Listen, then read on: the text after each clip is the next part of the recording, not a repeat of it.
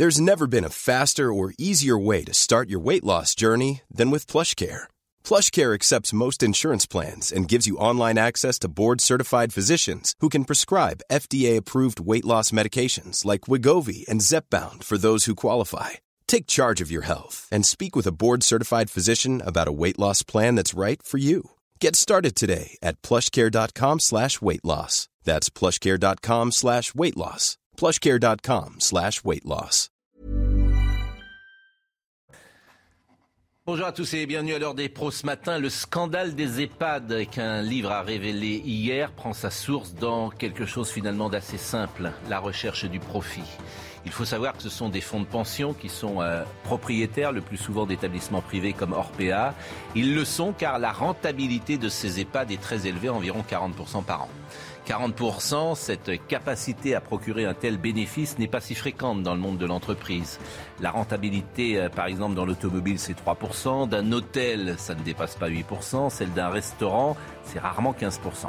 40%, les fonds de pension ont évidemment bien compris que les EHPAD étaient possiblement une poule aux œufs d'or. Et pour parvenir à ce taux, il faut augmenter les revenus, mais surtout baisser les coûts. D'où des personnels mal payés D'où des personnels en sous-effectif, d'où aussi des rationnements qui confinent à l'horreur. On, on, limite le nombre de couches qu'on distribue à un résident. Pour changer ça, c'est assez simple. Il suffit que l'État rédige un cahier des charges plus contraignant. Par exemple, qu'il impose un quota de soignants minimum en fonction du nombre de résidents. Franchement, c'est pas très compliqué. Ce pourrait être un débat de la présidentielle, l'avenir des seniors. C'est aussi le nôtre. Notre avenir s'écrit en chaussons. Bonjour Gérard Carreau. Bonjour. Bonjour Dominique Jamais. On a découvert, c'est rare de voir un livre euh, percuter euh, toute l'actualité comme le livre de M. Castanet a percuté l'actualité hier. Bonjour à M. Geoffrin. L'argent. L'argent qui corrompt, l'argent qui salit, l'argent jusqu'à la conscience des hommes. politique favorable, c'est bien. Et non, mais ce que je dis, c'est une question de bon sens, c'est pas bien. C'est pas bien. Bonjour, euh, Monsieur Fenech. Bonjour. Euh, c'est vrai que c'est pas bien, et, et c'est la raison. J'ai appris ça euh, hier, j'ai découvert ça hier, comme je pense beaucoup de gens. On va euh, en parler tout à l'heure. Simplement, je voulais vraiment revenir ce matin sur une séquence qui aura touché, euh, je pense, le plus grand nombre. Florent Pagny est apparu hier soir dans une vidéo sur Instagram pour annoncer une mauvaise nouvelle à ses fans. On vient de lui diagnostiquer une tumeur cancéreuse au poumon qui ne peut pas s'opérer. Et c'est vraiment allé extrêmement vite puisque hier, il était encore en train de définir son protocole qu'il va mettre en place d'ailleurs aujourd'hui, dans quelques heures, et il s'est adressé à ses fans. Bonjour, je dois faire une annonce un peu particulière. Euh, je ne vais pas pouvoir terminer ma tournée des 60 ans. Je dois annuler l'ensemble de mes concerts euh, suite à un problème de santé. En effet, on vient de me diagnostiquer euh, une tumeur au poumon, une tumeur cancéreuse, pas très sympathique, qui ne peut pas s'opérer. Donc, je dois rentrer dans un protocole de six mois de chimiothérapie et de rayon X, euh, ce qui fait que bah, je suis désolé. Mais bon, vous savez tous que dans la vie, le plus important, c'est la santé. Et quand on a un problème, il devient prioritaire. C'est ce qui explique euh, la raison pour laquelle je ne pourrais pas honorer mes engagements. Euh, bon, naturellement, tous les billets seront remboursés. Euh, vous me verrez quand même euh, sur le fauteuil rouge de The Voice en pleine forme, puisqu'on a tout enregistré avant. Et d'ailleurs, entre parenthèses, saison très intéressante. Mais bon, voilà, euh, moi et ma moitié devons nous mettre en mode guerrier afin d'affronter cette, cette épreuve un peu particulière. Donc voilà, je, je suis désolé, mais prenez soin de vous portez-vous bien. Et puis quand tout ça sera réglé, euh, on se retrouve. Je viendrai terminer ce que j'ai commencé. Ce sera peut-être la, la, tournée des 61. Au revoir. Il a 60 ans et c'est vrai qu'il y a beaucoup d'élégance, euh, beaucoup de transparence aussi, beaucoup de dignité dans ce qu'il a dit. Alors il y a énormément de réactions, bien sûr. C'est Nico Saliagas qui dit avec toi Hermano et c'est son ami de The Voice. Il y a Vincent Cerruti de Tout cœur avec toi Florent. Pense fort à toi ce soir et sommes persuadés que tu allais ressources et les bonnes ondes. Tu es un guerrier, je t'embrasse. Pascal Nègre, tu as une bonne étoile et elle brille encore malgré ce nuage gris. Courage et à très vite. Euh, vraiment beaucoup de témoignages. Euh, ça fait toujours peur une tumeur qu'on ne peut pas opérer. Euh, le professeur Rua s'est exprimé il y a quelques minutes sur CNews. Ça fait peur quand on parle de cancer de toute façon. Inopérable, ça ne veut pas forcément dire que c'est beaucoup plus grave non plus parce que ça dépend de la dissémination euh, des cellules euh, du poumon qui ont été touchées par, euh, par la tumeur. Donc il y a des, des cancers où les cellules sont assez regroupées entre guillemets, donc qui sont opérables, et d'autres cancers malheureusement ce sont des cellules qui sont touchées d'une façon un petit peu disséminée dans l'air des poumons. Et donc il est difficile d'extraire de, une tumeur de ce, de ce type-là. Il faut donc aller détruire ces cellules par les, les, les types que nous avons aujourd'hui de, lutte contre ce genre de cellules cancéreuses, c'est-à-dire la chimiothérapie par, euh, par voie sanguine et la radiothérapie par voie euh, extérieure. Donc, vous voyez des rayons euh, X bien précis aux endroits bien précis où la tumeur s'est développée pour détruire les cellules cancéreuses. On va être dans une seconde avec Olivier Benkemoun, mais c'est vrai que ces dernières années, beaucoup de personnalités ont annoncé leur maladie. C'est Jean-Pierre Pernaud, c'est Johnny, c'est Jean-Luc Delarue, c'est Bernard Tapie, c'est Patrick Chen, c'est Clémentine Salarié, François Hardy, France Gall, Patrick Sébastien, Richard Boringer. Et c'est vrai, Gérard, par exemple, que vous arrivez d'un monde où on ne disait pas qu'on avait un cancer. Dans les années 70, 80, ça ne se disait pas. Oui, parce qu'il y avait cette vieille sorte de on appelait ça la sagesse paysanne, où quand on a une maladie, euh, on la cache et on a plutôt tendance à, se recroqueviller, à rester chez soi. On est un peu honteux d'être malade. Et c'est un sentiment qui reste encore assez vivace. Euh, C'est-à-dire qu'on a peur des conséquences, et notamment des conséquences professionnelles. C'est-à-dire que quelqu'un qui dit je suis malade, mais même, dans l'entreprise, euh, le regard des autres peuvent changer. des conséquences dans la vie, dans la vie sociale, simplement. Maintenant, les gens en parlent. Les gens parlent de leur cancer. Mais c'est effectivement très nouveau. Et, si vous voulez, il y a une chose qui me frappe, et, ce rappel à l'ordre, c'est terrible. Je pense à, Florent Pagny, je, lui souhaite évidemment, comme tout le monde, le meilleur, mais je me dis que la Covid a été quelque chose, une sorte de manteau depuis deux ans un peu plus de deux ans, on ne parle plus que de la Covid, avec, bon, bien sûr, les morts de la Covid, mais ça, on, parle moins de tous ceux qui, entre-temps, ont été frappés par des cancers, des cancers qui ont surgi, et des gens qui n'ont pas pu être opérés dans les temps, parce qu'effectivement, il y a des opérations dans les hôpitaux qui ont été reportées de quelques semaines, parfois de, plus long. Et ça, on n'en a pas beaucoup parlé, et il y a des gens qui, probablement, malheureusement, on pourrait, quand on fera le bilan définitif de la Covid,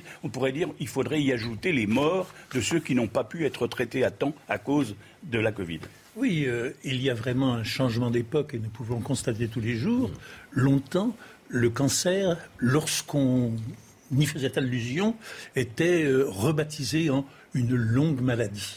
Hein, comme si c'était en effet une maladie à la fois mystérieuse, honteuse, quelque part, et inguérissable. Et aujourd'hui, et depuis quelque temps déjà, on ose le dire. Et cela va en parallèle avec le fait qu'effectivement, même lorsque l'on annonce que l'on n'est pas opérable, pour autant on est justiciable d'autres traitements qui laissent de l'espoir et donc qui donnent des motifs de se battre. Et l'on voit bien que Florent Pagny aborde cette épreuve euh, dans le même état d'esprit, avec la même résolution, avec la même volonté, dont Bernard Tapie a fait preuve à l'admiration générale pendant des mois et des mois. Quelque chose a changé et le cancer n'est plus forcément n'est plus cette maladie que l'on cache et il n'est plus forcément cette maladie qui, à tous les coups, vous tue. Euh, c'est une euh, personnalité particulière euh, dans le monde artistique et dans le monde médiatique, Olivier Benkemoun, parce que c'est quelqu'un avec qui les Français ont, tissé un lien depuis de nombreuses années. La première fois qu'il était apparu, d'ailleurs, il n'était pas encore chanteur. Je crois qu'il était dans un film qui s'appelait Force Sagan, d'Alain Corneau, avec Gérard Depardieu, qui est un bon film d'ailleurs, et, Catherine Deneuve dans les, dans les déserts du Sahara. Et depuis, bah, il est très présent. Il y avait effectivement, il y a toujours parfois un côté people. C'est quelqu'un qu'on a suivi. On a suivi ses amours, notamment avec Vanessa Paradis. Donc c'est quelqu'un qui est assez présent dans, notre, dans notre vie de tous les jours, j'ai envie de dire. Je, vous montre une photo, Pascal. Une photo, 1982, il a euh, quoi, 21, 21 ans. C'est une photo qui est tirée d'une euh, d'une série télévisée qui s'appelait le, le, le, divan, normalement là. Et, et là, voilà, la Florent Pagny. Euh, voilà, c'est ses débuts, c'est ses débuts comme acteur. Ses débuts comme acteur, c'est étonnant. C'est comme ça, il jouait le rôle d'un policier. C'est comme ça que on, va le découvrir euh, effectivement, alors vous avez cité Forsagan, il a joué dans L'As des As, il a joué dans L'inspecteur La Bavure, les, les, les, les, Surdoués, La Première Compagnie. Bon, voilà, ça c'était des, des petits rôles, mais le, rôle de sa vie, c'est, c'est chanteur, c'est vrai. D'ailleurs, il a commencé très tôt. Euh, il a quitté l'école assez tôt. Il a une 13 ans, je crois, 14 ans, lorsqu'il monte pour la première fois sur, sur les planches, il fait des petits radiocrochets, etc. Et puis on va le suivre et c'est ça qui est génial, c'est que euh, on va le suivre et on va le voir changer, voir évoluer. Euh, tout le monde se souvient de savoir aimer. Je ne sais pas si on peut voir quelques images de, de ce clip, de cette, de cette chanson qui a été un, un tube magnifique. Euh, L'image a, a, toujours compté pour lui d'ailleurs, euh, où il faisait tout en langage des signes. Apprendre à aimer, aimer sans attendre, aimer à tout prendre, apprendre à sourire. Ça, ça date, euh, ça date de 1997 et, et Pascal Obispo avait euh, signé les, les paroles de, de, cette chanson. Il y, a, il y a, vous disiez, il y a eu ces histoires d'amour, euh, sa vie privée à Vanessa Paradis. Euh, et la particularité de Florent Pagny, je veux dire, c'est qu'il a raconté en chanson des histoires personnelles. Donc cet exercice de transparence aujourd'hui, finalement, c'est un peu logique. Mais lorsqu'il est avec Vanessa Paradis, que les médias parlent de lui et qu'il déteste ça, il écrit presque qui roule pour, pour qualifier les, les médias d'insupportables. Lorsqu'il a des problèmes avec le fisc, il s'en va en Argentine ou ailleurs et, il écrit ma, liberté de penser. Euh, et il a raconté comme ça plein, plein de plusieurs de, de ces histoires. Moi, il y a un moment que j'ai adoré euh, dans, dans, sa discographie, c'est lorsqu'il reprend des, airs d'opéra. Euh, J'en ai retrouvé un, mais il, il, aurait dû être baryton. Il n'a pas fait le conservatoire de Paris, s'est arrêté. Il a préféré la, pop musique, mais, mais là, il a, il, a, il donné tout ce qu'il avait dans, en voix. On va l'écouter aussi.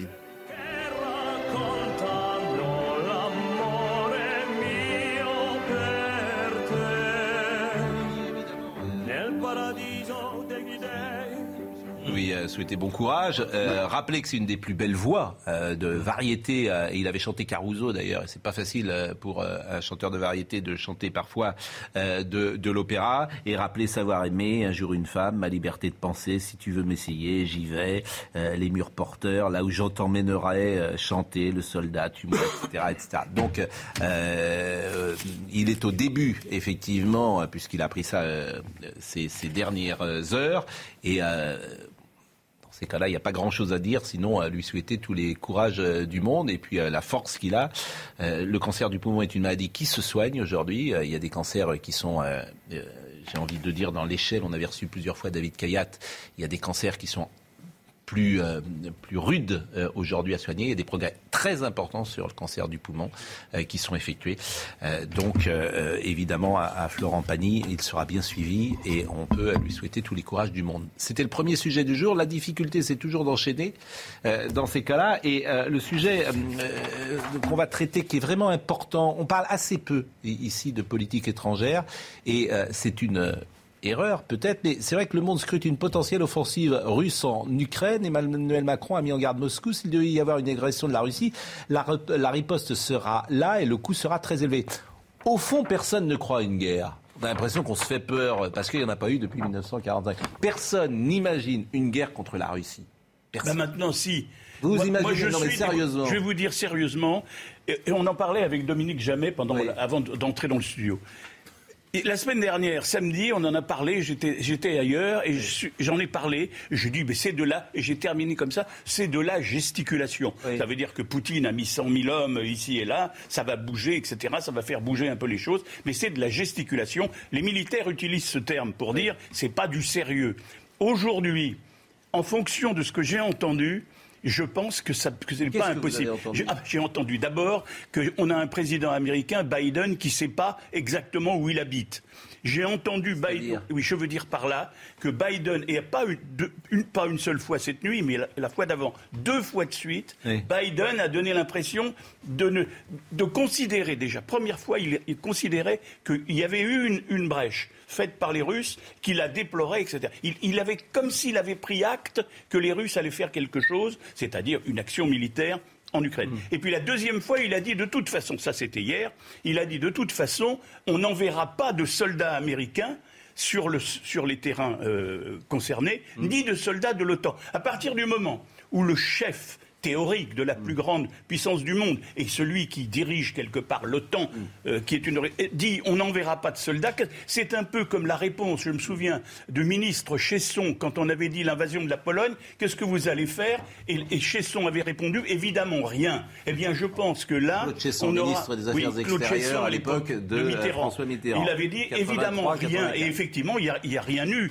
si ce n'est de la gesticulation. donc vous vous y croyez? Je pense que c'est possible. Bon, je pense que tous les gens qui nous euh, écoutent disent bon mm. voilà, c'est ils, mais quand on ils entendent ça, c'est une petite musique depuis des années. Le problème de la gesticulation, c'est que pour une puissance euh, mondiale comme qui veut l'être la Russie, c'est difficile d'accréditer de, l'idée qu'on fait des, mouvements sans aucune conséquence. Mm. Donc quand vous massez 100 000 hommes et puis que après vous ne faites rien, après les gens vous prennent plus au sérieux. Ah non, mais que la Russie puisse intervenir en Ukraine, ça les gens peuvent le croire. Mais qu'il y ait une guerre. Ah oui, euh, bah, il y aura, des, euh, sanctions économiques euh, importantes, j'imagine. Oui, c'est ça qui va se passer. Oui, c'est pas la même chose. C'est pas, la même chose. Voilà, c'est pas la même chose. Mais que il y ait une guerre hmm. quand Emmanuel Macron dit s'il devait y avoir une agression, la riposte sera là et le coût sera très élevé. La hmm. riposte sera là. Hmm. Bon, Dominique Jamais, votre sentiment?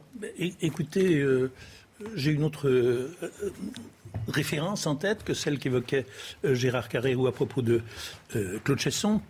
C'est une référence très ancienne. C'est lorsque Hitler a réoccupé la Rhénanie mm. et que Albert Sarrault, président du Conseil à l'époque, a dit Strasbourg ne restera pas sous le feu des canons allemands. Mm. Puis Strasbourg est resté sous le feu des canons allemands et on sait ce qui s'en est suivi.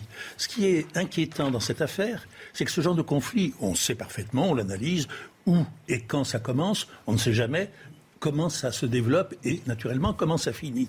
Et là, ce qui est euh, inquiétant, ça n'est pas seulement l'attitude de Poutine, c'est qu'au lieu de lui donner un feu vert, allez-y, Monsieur Poutine, ce qui serait clair, mm. au lieu de lui donner un feu rouge, Monsieur Poutine, si vous envahissiez l'Ukraine, ce serait la guerre. On lui donne un feu orange. Vous savez, c'est pas bien ce que vous faites. Quel est l'intérêt de Poutine? Bah, c'est un intérêt stratégique il, est euh, immense, fondamental. Il est immense. Et les gens qui nous écoutent, quel est l'intérêt pour la Russie d'avoir l'Ukraine L'URSS s'est écroulé en 91. Bon, il y a euh, Or, l'histoire de la Russie et l'histoire de l'Ukraine sont indissolublement liées depuis mille ans. L'Ukraine n'en a pas toujours été satisfaite. La euh, Russie, la Russie des Tsars, a quelquefois été rude et la Russie, l'URSS, l'a été davantage encore avec l'Ukraine. Mais soyons sérieux, Biélorussie, Ukraine et Russie, cela fait partie d'un même ensemble qui se reconstituera un jour ou l'autre. Et le problème à l'heure actuelle est moins, à mon avis, on le voit bien au Donbass d'ailleurs, mm. le problème est moins le refus de l'Ukraine de se rapprocher de la Russie, ou le refus de la Biélorussie de se rapprocher de la Russie. Le problème est que la Russie est dictatoriale, autocratique. C'est un régime autoritaire. Mm. Or, les Ukrainiens ont goûté aux joies et aux délices et quelquefois aux défauts de la démocratie. Mm. C'est une démocratie corrompue, mais c'est une démocratie. Et les Ukrainiens n'ont pas envie de passer sous le joug de M. Poutine. On, a, on, entend des bruits de bottes, hein, c'est quand même inquiétant. Absolument. Il y a des mouvements aussi des marines hein, mm. dans, différents endroits, donc c'est inquiétant. Mais il faut aussi quand même peut-être entendre aussi Poutine, ne pas le considérer comme le diable. Vous l'avez dit, l'Ukraine, c'est quand même la zone d'influence. Plus que sous influence de la Russie, c'est évident. Et euh, on comprend que, enfin en tout cas moi je comprends que Vladimir Poutine ne peut pas accepter que l'Ukraine rentre sous la protection de l'OTAN. Souvenez-vous, pendant euh, la présidence de Kennedy, il n'a pas accepté évidemment que Khrouchtchev s'installe à Cuba. Et on a failli d'ailleurs avoir une guerre nucléaire à l'époque, il hein, faut s'en souvenir.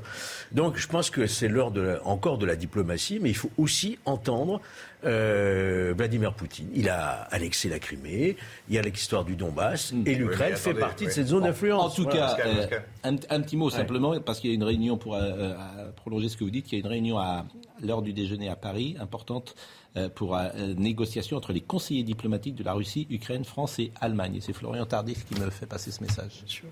Je suis pas entièrement d'accord avec ce que je viens d'entendre parce que hmm. il y a quand même une tradition de l'Empire russe de se constituer un glacis euh, autour du, du, du cœur qu'est la Russie, d'avoir des, des, des, États satellites. Ça, ça, s'est fait plusieurs fois, ça s'est fait avant le communisme, euh, pendant le communisme, après le communisme, c'est la, la, même tendance. Et c'est une tendance dangereuse parce que les peuples concernés, eux, ils n'ont pas envie de passer sous le joug des, des Russes. C'est la question que j'allais vous poser. Qu'en pensent les peuples Qu'en pensent les Ukrainiens Est-ce qu'ils ont envie L'Ukraine est attirée par, le, par les valeurs, au fond, de l'Union européenne C'est ça qui se passe. Non, mais ils ont Toute pas la envie- révolution ukrainienne était, était fondée là-dessus. Ils n'ont pas envie d'être euh, effectivement sous le joug de Poutine, Mm. mais il y a quand même quelque chose. Moi, j'invite tous les gens qui nous regardent Mm. à prendre, après l'émission, à prendre euh, effectivement euh, une carte de géographie et voir. Si vous regardez la carte, vous voyez que la Russie, en la prenant par le haut, tous les États qui sont en, bordure, en frontière avec eux, à commencer par les trois États baltes, anciennement soviétiques, euh, la Pologne, et puis tout ce qui descend le long de la ligne jusqu'à la Roumanie, dans tous ces États, ou bien ils appartiennent à l'OTAN, ou bien ils sont en ce qu'on appelle zone de... euh, de- de- de- comme- il y a un, un terme américain qui ne me revient pas à la seconde, pour dire c'est l'OTAN, une forme d'OTAN. Ils n'appartiennent pas encore, mais c'est une forme de temps, c'est-à-dire qu'il y a des dispositifs. Et ça, les Russes disent, Poutine dit, il faut, comme, comme le dit Fenech, il faut l'entendre. Bien sûr. Poutine dit, on m'avait promis en 92, le, oui, oui, mais c'est important, James Oui, mais non, Baker, je James Baker, le secrétaire d'État euh, américain. J'essaye toujours d'être le James plus euh, Baker, le secrétaire d'État américain, avait promis Oui. aux Russes qu'il n'y aurait pas d'OTAN, que l'OTAN ne s'installerait pas là où l'Union soviétique partait. Soyons le Eh ben, plus simple possible, le plus synthétique possible, le plus pédagogique possible pour Je nos vais- téléspectateurs. Je vais m'effacer derrière deux personnes que vous ne récuserez pas. Euh, Il y avait un crieur de journaux pittoresque autrefois à Montparnasse, comme il y en a un aujourd'hui à Saint-Germain-des-Prés. Je ne me rappelle plus son nom, mais un jour il avait interloqué les attablés de la Rotonde en vendant un journal dont il avait inventé le titre L'armée rouge envahit l'URSS L'armée rouge envahit l'URSS C'était tellement surréaliste que les gens mettaient du temps à comprendre. Et l'armée rouge envahit l'URSS, ça me fait penser un peu à la Russie envahit l'Ukraine. Et je pense d'autre part, deuxième citation et dernière, rassurez-vous, à euh, une phrase de Unamuno magnifique, vous savez, qui est citée dans l'Espoir, euh, un général franquiste qui dit Vive la mort, Milian Astray. Euh, Unamuno répond une Espagne sans Pays Basque et sans Catalogne serait comme vous, mon général, borgne et manchotte. La Russie sans l'Ukraine et la Biélorussie, il y a quelque chose qui ne va pas. Bon, j'ai compris Mais effectivement vous que pas justifié au plutôt- départ euh, ce que les entreprises de Poutine, là, vous êtes un peu... Il y a Poutine et il y a l'histoire. Vous êtes conseiller spécial de Poutine, Poutine. Dominique Jamais. Non, non, mais, mais c'est pour ça que c'est très intéressant. Il y a plein de gens. Oui, mais attendez, parce que l'histoire passera. évolue, les gens... Oui, Poutine passera. Les peuples ont besoin d'être aussi d'être libres aussi. Ils ont envie d'être Dominique. Jamais est conseiller spécial de Vladimir Poutine. Ben Non, non. c'est intéressant. Non, Bon, puisque vous je parliez, je plaide la cause de la Russie. vous parliez des crieurs de journaux. Ben moi, je vais faire mon crieur de journaux. Lisez l'opinion. Très intéressant l'opinion ce matin. L'opinion. Parce qu'en fait, il ne faut pas du tout euh, voter pour euh, Emmanuel Macron, ça n'a aucun intérêt. Ben, c'est Alexis Colère qui décide.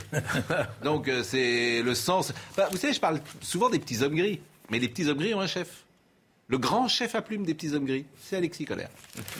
Ah mais c'est lui le grand grand chef à pl- à plume. Alors si j'ai alors ma consoeur, mais lisez ce papier qui est absolument formidable, qui est d'une jeune femme qui s'appelle Chaïk. Euh, Corinne Laïc, je l'avais reçu. Euh, Alexis Colère, secrétaire général de la présidence de la République, et bien plus que cela, il est le bras, l'œil et le cerveau bis du chef de l'État. Non qu'il le remplace, mais il le prolonge. Il n'est pas son double, Emmanuel Macron ne le supporterait pas, mais sa doublure. Plus loin, Alexis Colère prépare déjà les 100 premiers jours du futur mandat, parce que l'on sait à quel point les débats sont cruciaux. Donc faut pas voter pour du tout pour. euh, euh, bah, alors encore plus loin, c'est à Alexis Colère que s'adressent les demandeurs d'une investiture pour les législatives. Plus qu'à Richard Ferrand, président de l'Assemblée nationale, ou à Stanislas Guérini, délégué général de la République en marche, si un directeur de campagne doté de ce titre formel finit par être nommé, il ne s'appellera, il ne s'appellera pas Alexis Colère, mais il en rapportera à lui. Emmanuel Macron ignore les organisations politiques, il les contourne, il ne fait confiance qu'à une seule personne, Alexis Colère. Seule Brigitte Macron peut revendiquer un tel lien dans un registre différent. Elle est la part non négociable d'Emmanuel Macron côté personnel. Alexis Colère occupe cette place dans la sphère professionnelle. Les membres du gouvernement savent les défauts du président et que son bras droit les tempère. Alors le papier est absolument formidable. Sur un terrain de foot, il serait capable de se passer la balle sans se regarder. Ils ne se cherchent jamais parce qu'ils sont sûrs de se trouver. Colère est rassurant, proximité intellectuelle, absence d'ambition politique personnelle, loyauté absolue, caractère trempé. Parler à Colère, c'est parler à Macron, etc. etc. Mais ça, ça- moi, Oui, ça c'est pas- ça c'est m'étonne- pas- c'est pas nouveau, ça. Colère ne remplace pas Macron, c'est un double, quoi. C'est la même volonté. le plus étonné de la prise. C'est la euh, même de- ligne politique, donc c'est pas. Il lui arrive de s'étonner de mauvais sondages alors qu'il estime que l'action menée est bonne, s'attirant cette réponse de Jean-Yves Le Drian, ministre de la Défense. La différence entre les deux s'appelle la politique. Écoutez, moi je sais pas. La fonction de, hein, mais euh, la fonction de secrétaire général de l'Élysée oui. surtout les présidents de la République, ça a été un peu ça. Souvenez-vous, Villepin avec quand Chirac. non, quand il y a je une dis les, petits hommes gris, je suis désolé. non, mais là, ce ne sont pas des technocrates, là, ce sont des politiques. Alexis Colère, secrétaire Ah, général, c'est le chef des un petits hommes politique. gris. Villepin était aussi un politique qui était Oui, vraiment enfin, dans la, bon, écoutez, dans enfin, le prolongement chacun, de Jacques euh, bon, Chirac. c'est la ça dans fonction, l'opinion, euh, j'aime bien. Marianne en avait déjà fait la Oui. démonstration détaillée et argumentée la semaine dernière. Oui. Ils font tout ensemble. L'un ne fait rien sans l'autre. L'un est élu, l'autre ne l'est pas. Oui. Mais euh, Alexis Collère semble avoir, dans la direction de la France et de la politique intérieure française, autant de poids, bizarrement, qu'Emmanuel Macron. C'est bien de donner. Avec l'accord de Emmanuel attendez, il y, a Macron. erreur, il y a une erreur conceptuelle. là. Oui. Vous savez, un, un collaborateur très proche en qui quelqu'un a confiance et qui a beaucoup d'influence, bon, ça c'est- c'est ba- c'est banal en fait. Mm. Il- ce que vous sous-entendez, c'est que c'est Colère qui décide contre Ah oui. Macron, mais pas du Non. tout. C'est un peu que-. Non, c'est pas moi qui. dé- Attendez. Bah, c'est pas ce que dit l'article, enfin, de ce que vous en avez Ah, lu. c'est Ouais. pas, dire ça, mais c'est la doublure du président. bicéphale. Voilà, c'est- bicéphale. Il n'impose pas une ligne contre celle de Macron. Non, non. Non, mais vous avez bon, vous avez compris le sens du discours sur les petits papier. grises, c'est l'état profond quand Mais on c'est veut ça. Mais c'est pas ça du tout. non. Ah bon, Non. Non, l'état le profond, ça veut secrétaire dire général de l'Élysée, la décide pas. le secrétaire général de l'Élysée a toujours été le premier des oui, collaborateurs. mais ça dépend des, ça Bon, dépend la du président. pause, des amis. Bon, moi j'aime bien donner des éléments d'information aux gens qui nous écoutent, qui soient un peu, euh, comment dire, euh, happy few. hein, qui sont un peu dans l'ordre de la coulisse. Voilà, c'est ça que je, et je trouve intéressant de. Ce point, vous avez raison. Je vous remercie, cher euh, maître. Bon, la pause à tout de suite. Rendez-vous avec Jean-Marc Morandini dans Morandini Live du lundi au vendredi de 10h30 à midi. Je disais les EHPAD, et je disais tout à l'heure, rarement un livre aura percuté comme ça l'actualité au point de changer quasiment une actualité quotidienne avec un seul livre. C'est Victor Castanet qui a écrit Les Fossoyeurs. Écoutez-le, ce qu'il disait hier, il était sur RTL. Les couches, euh, les protections, effectivement, elles sont rationnées, mais aussi euh, les produits d'alimentation. Euh, J'ai une aide-soignante qui me raconte comment, même à Orpea, bord de Seine, dans cet établissement de luxe, elle rationnait le nombre de biscottes qu'elle donnait chaque jour à ses résidents. Et quand c'était deux biscottes, c'était pas trois, alors que ce résident payait 8000 euros par mois. Et ce système de rationnement, il touche tous les produits de santé. Ce système-là, qui a des impacts sur des situations de maltraitance très graves dans les établissements, il prend son origine au siège. Et effectivement, vous avez des dirigeants qui ont mis en place un système d'optimisation, de, réduction euh, des coûts. Bon, euh, on a pris des détails effectivement qui restent euh, absolument hallucinants. Vous voyez le sujet de Reda Emrabit qui a enquêté pour savoir ce qui se passe dans les maisons de retraite. Rationnement de nourriture, de couches, odeur nauséabonde, alors que le prix moyen d'une chambre est par exemple ici de 10 000 euros par mois. Voilà comment sont décrits la plupart des établissements Orpea dans cet ouvrage, Les Fossoyeurs, qui revient sur les conditions dans lesquelles certains résidents y sont traités. Sous couvert d'anonymat, Marie, une salariée ayant travaillé sept mois dans un centre parisien, témoigne. Les soignants sont euh, cantonnés à deux à trois protections hygiéniques par résident par jour. Professionnels sont, sont réduites à cacher les protections hygiéniques dans les faux plafonds.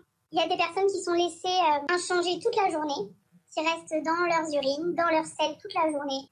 Ce n'est que du chiffre, c'est des numéros. Quand il y a un décès 24 heures après, vous pouvez être sûr que la chambre est vidée et remplacée par un nouvel arrivant. À proximité d'un autre centre dans les Hauts-de-Seine, cette salariée à Orpea donne une autre version. Tout ce qu'on dit là, moi, personnellement, après quatre mois de, de service, j'ai pas vu tout ce qu'on dit là, en fait. Personnellement, je vous assure que ça se passe super bien. Dans un communiqué, Orpea réfute toutes ces accusations. Ces éléments polémiques et agressifs montrent une volonté manifeste de nuire. Nous contestons formellement l'ensemble de ces accusations que nous considérons comme mensongères, outrageantes et préjudiciables. Orpea a d'ores et déjà saisi ses avocats pour donner des suites judiciaires à cette affaire. Georges Fenech, vous êtes le seul à cette table qui a eu une fonction politique. Et là, euh, on est un peu en colère, parce que c'est pas très compliqué de changer ça. Je le disais tout à l'heure, euh, l'État pourrait imposer oui. un cahier des charges oui. différent, et notamment le plus simple du monde, d'imposer un quota minimum de soignants en fonction du nombre de résidents. Franchement, c'est pas très compliqué. Écoutez, on est, on... Et on découvre ça, on le découvre pas d'ailleurs, tous ceux qui sont confrontés à cette réalité savent comment ça peut se passer et comment ça se passe souvent. Écoutez, là, le titre est, très, euh, très fort, hein, les fossoyeurs. On est sur le registre de la dépendance, de la vieillesse. Sont des personnes, des personnes vulnérables qui ne peuvent pas se défendre elles-mêmes. Donc c'est très choquant ce qui est en train de se passer. Et en plus, ça touche un grand groupe, un groupe leader hein, euh, des EHPAD. Non, manifestement, dès lors qu'il y a un lieu fermé avec des personnes vulnérables, il faut que l'État soit très présent. C'est vrai, par exemple, dans le milieu psychiatrique. Vous avez des contrôles permanents dans les établissements avec des, des placés d'office. C'est vrai dans le milieu pénitentiaire, c'est vrai dans les hôpitaux. Là, les EHPAD, on a l'impression qu'il n'y a pas suffisamment, il n'y a pas suffisamment de contrôle de l'État. Il devrait y avoir une inspection permanente. il devrait y avoir des contrôles, des contrôles inopinés, des réglementations strictes, parce qu'encore une fois, ce sont des personnes vulnérables.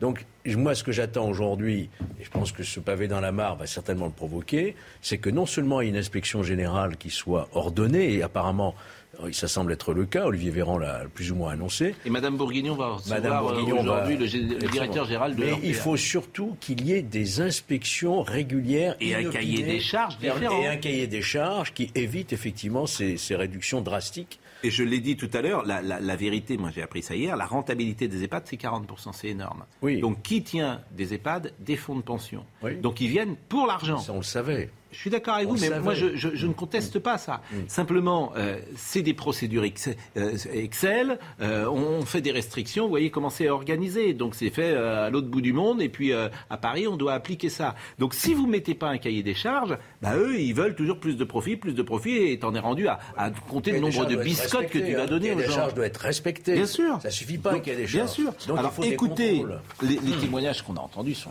Alors vous avez entendu Marie qui est dans le euh, sujet euh, de Reda Emrabit. Elle prolonge encore son témoignage par un autre aspect. Écoutez-la. Déjà, pour nous, ce sont des, résidents, pour eux, ce sont des clients. Ce n'est que du chiffre, c'est des numéros. Quand il y a un décès, 24 heures après, vous pouvez être sûr que la chambre est vidée et remplacée par un nouvel arrivant. Euh, et ce, en 24 heures.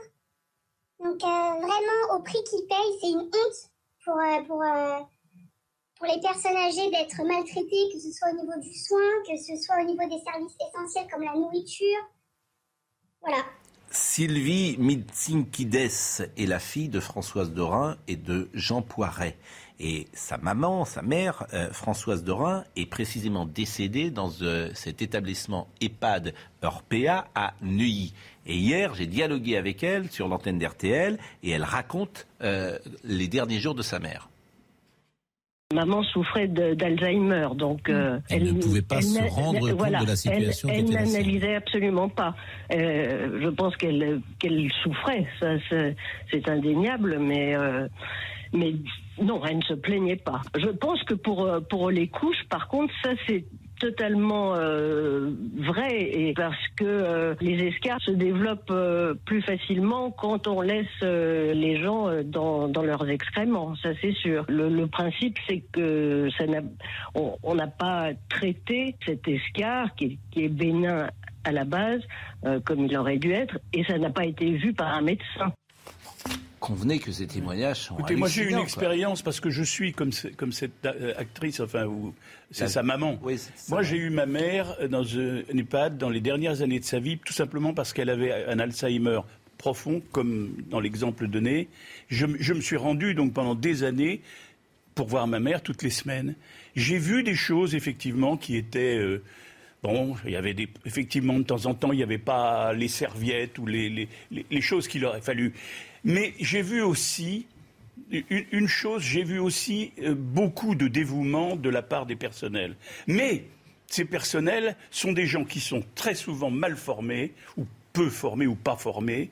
Ils sont super mal payés et, on leur... et c'est bien pire Et ça change sans arrêt. Et ça change sans arrêt. donc et, les résidents et, les connaissent plus. Et, malheureusement, effectivement, les, euh, les parents des malades de ces malades qui ne peuvent pas se plaindre, parce que par définition, ils ne sont pas en état de se plaindre, les parents ne se rendent pas toujours compte de ce qu'il y a derrière le rideau.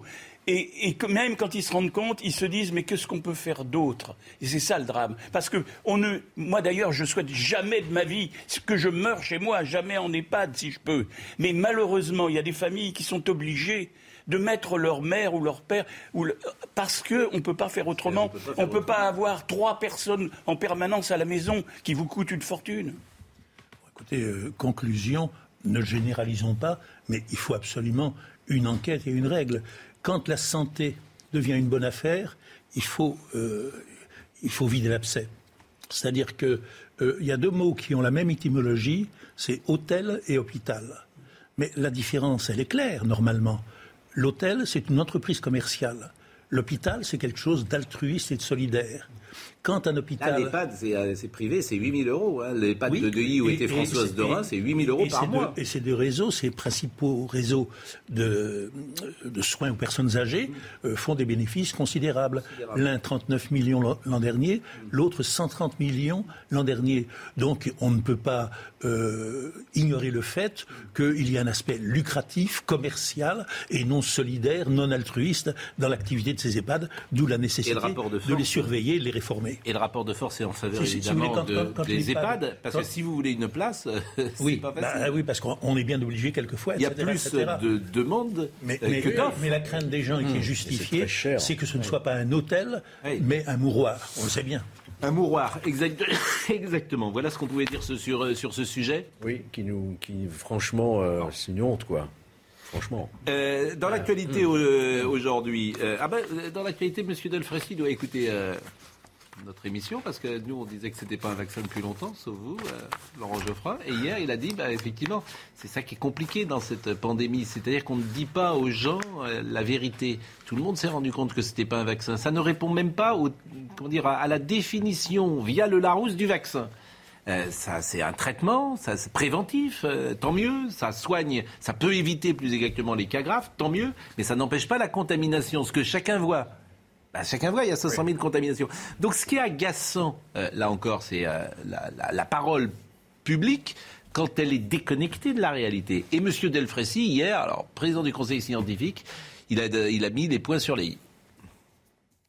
Vous avez bien compris que ce vaccin est très particulier, qu'il est comme les autres vaccins par certains côtés, c'est un vaccin, mais que c'est un vaccin qui est une forme un peu de vaccin médicament puisqu'en fait, il protège contre les formes sévères et contre les formes graves. Ça non plus, ça n'a pas été dit. Et, ça, je pense qu'on l'a pas suffisamment dit. Ça, vous l'entendez dans la rue. C'est plus un vaccin, c'est un médicament. Bon, et, euh, je.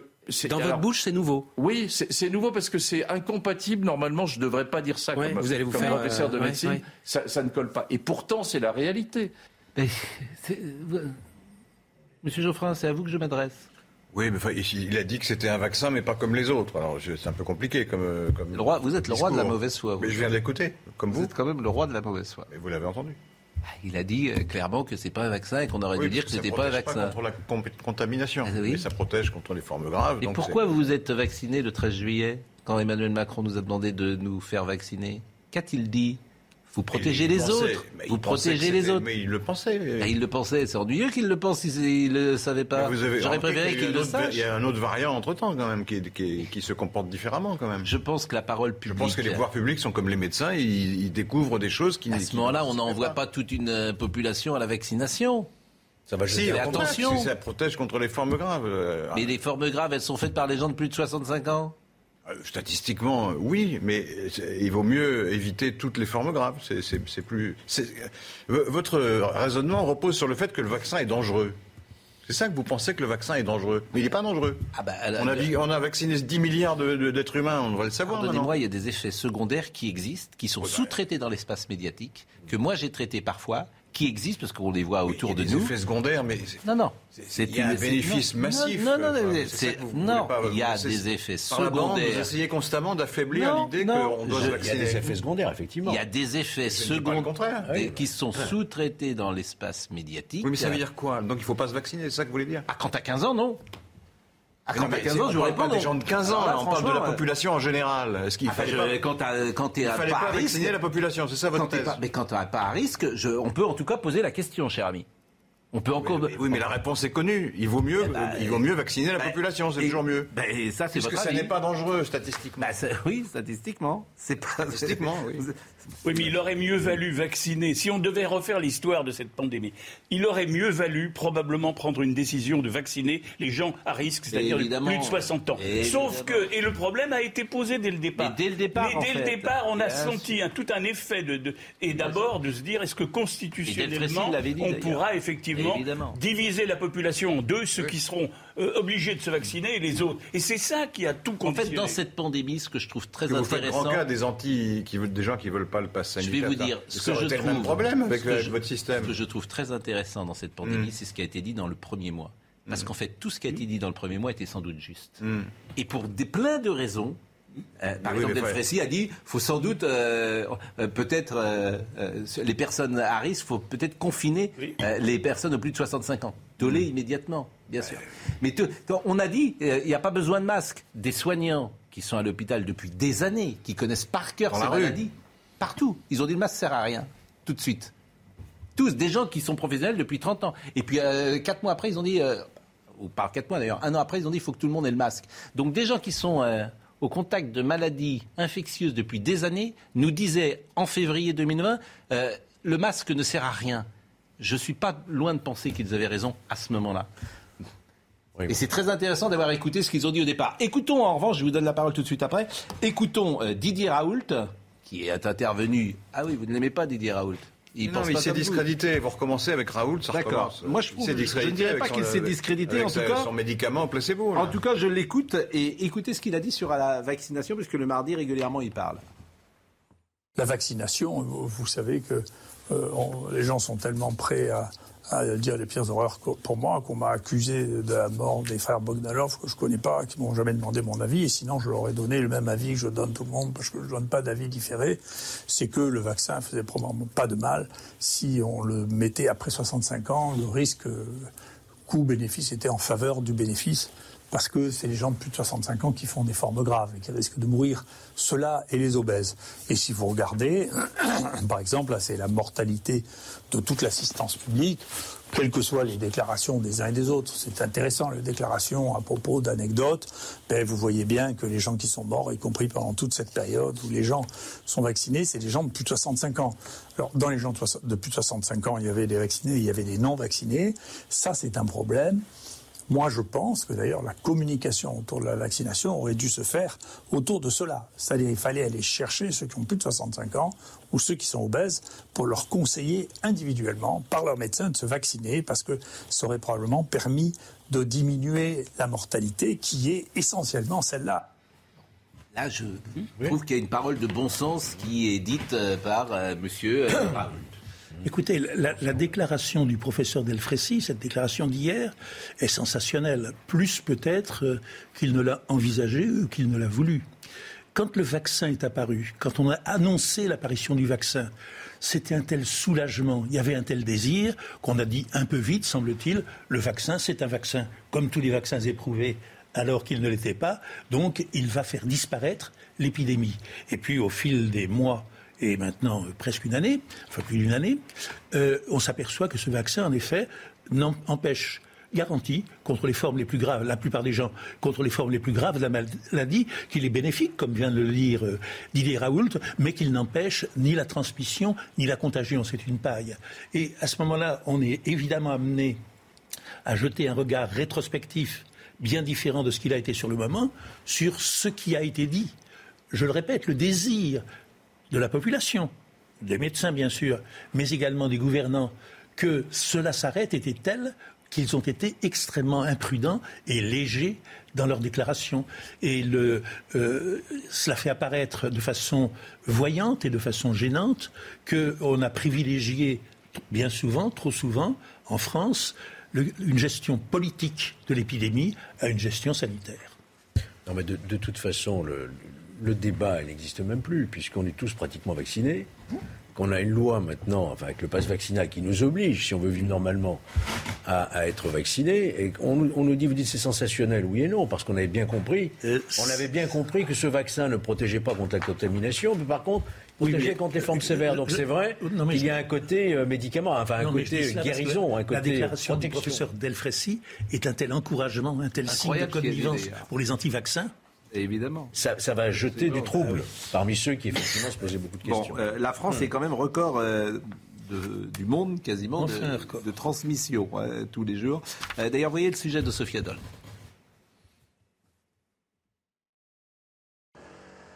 Depuis l'arrivée d'Omicron en France, le pays ne cesse de battre les records du nombre de cas positifs enregistrés chaque jour. Mais la forte contagiosité de ce variant permet-elle d'expliquer à elle seule l'explosion des cas? Pour certains scientifiques, plusieurs facteurs entrent en jeu. Bon, le premier d'entre eux, mais il est commun à l'ensemble du monde, euh, c'est la grande contagiosité du variant Omicron.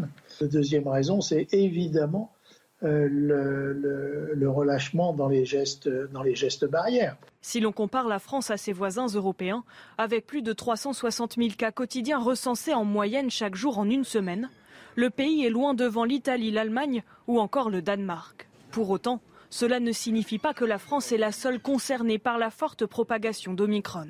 Le différentiel avec les autres pays européens tient pour beaucoup effectivement au nombre de tests qui est effectué il est clair que si vous ne testez pas, vous ne faites pas les diagnostics. Cette propagation d'Omicron, on la, retrouve partout, hein.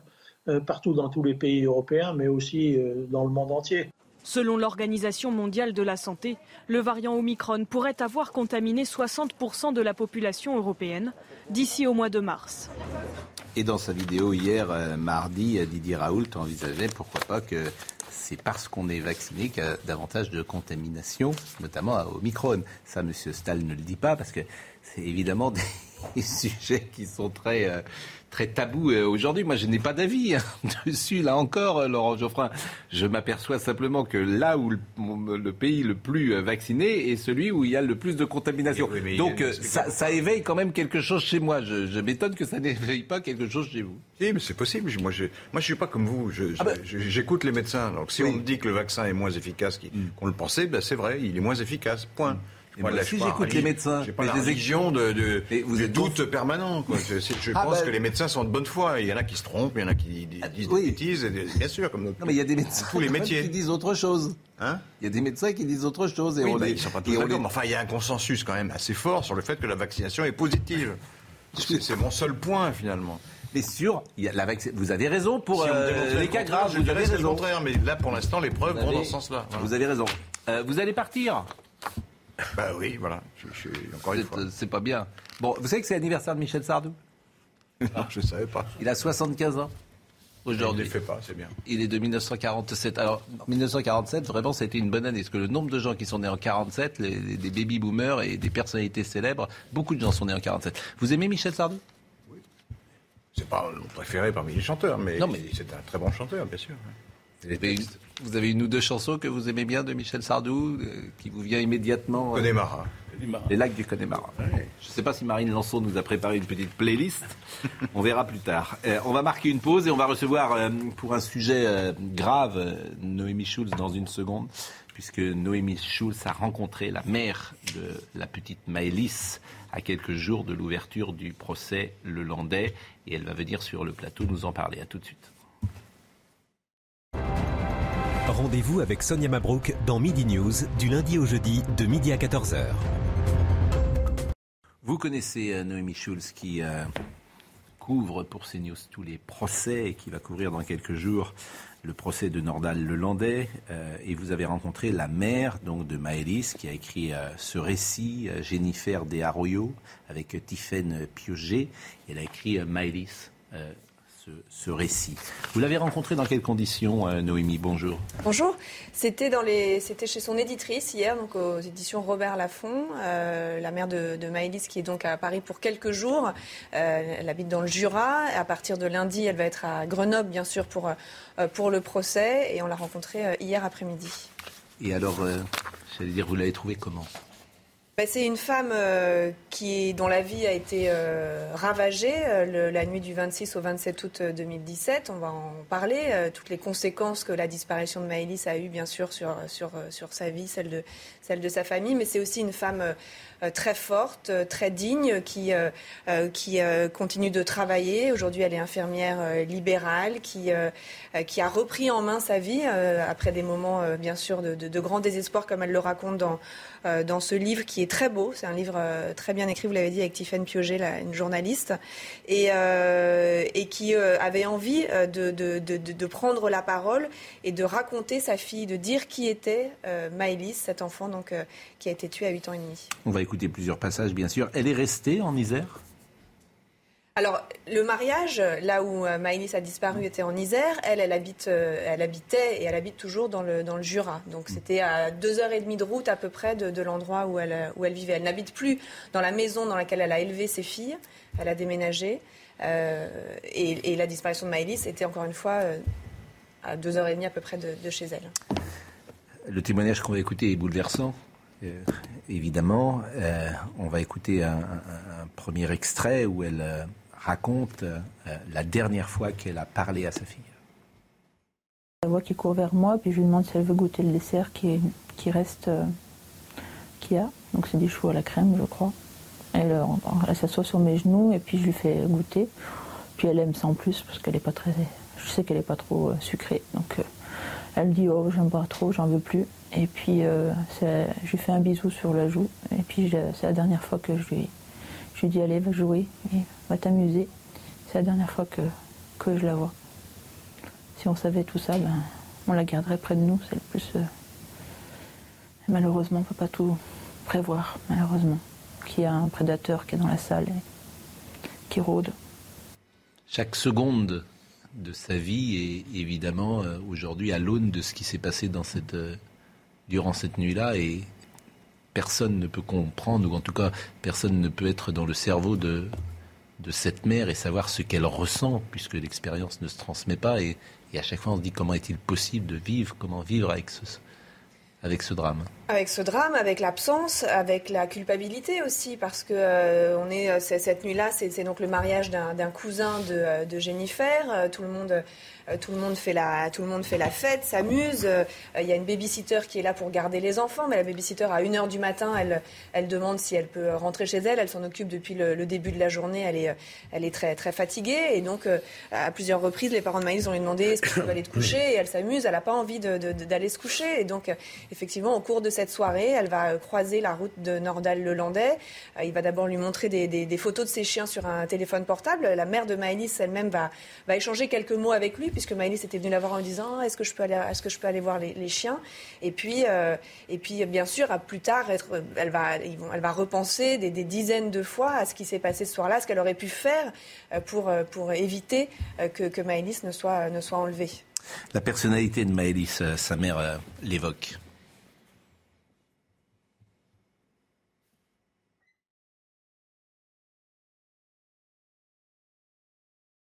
Une petite fille qui était pleine de vie, qui était euh, dynamique, qui aimait bien nous faire rire, nous taquiner sur, mon, sur notre bronzage. Elle me disait que j'étais toute blanche, comme si j'allais pas, comme si j'allais jamais au soleil. Même si j'y restais longtemps, je serais toujours aussi blanche. Après, elle aimait bien euh, rigoler. Euh. Elle était très complice avec sa sœur, Colline aussi. Elle, faisait, elle aimait bien chanter, la musique, tout ça.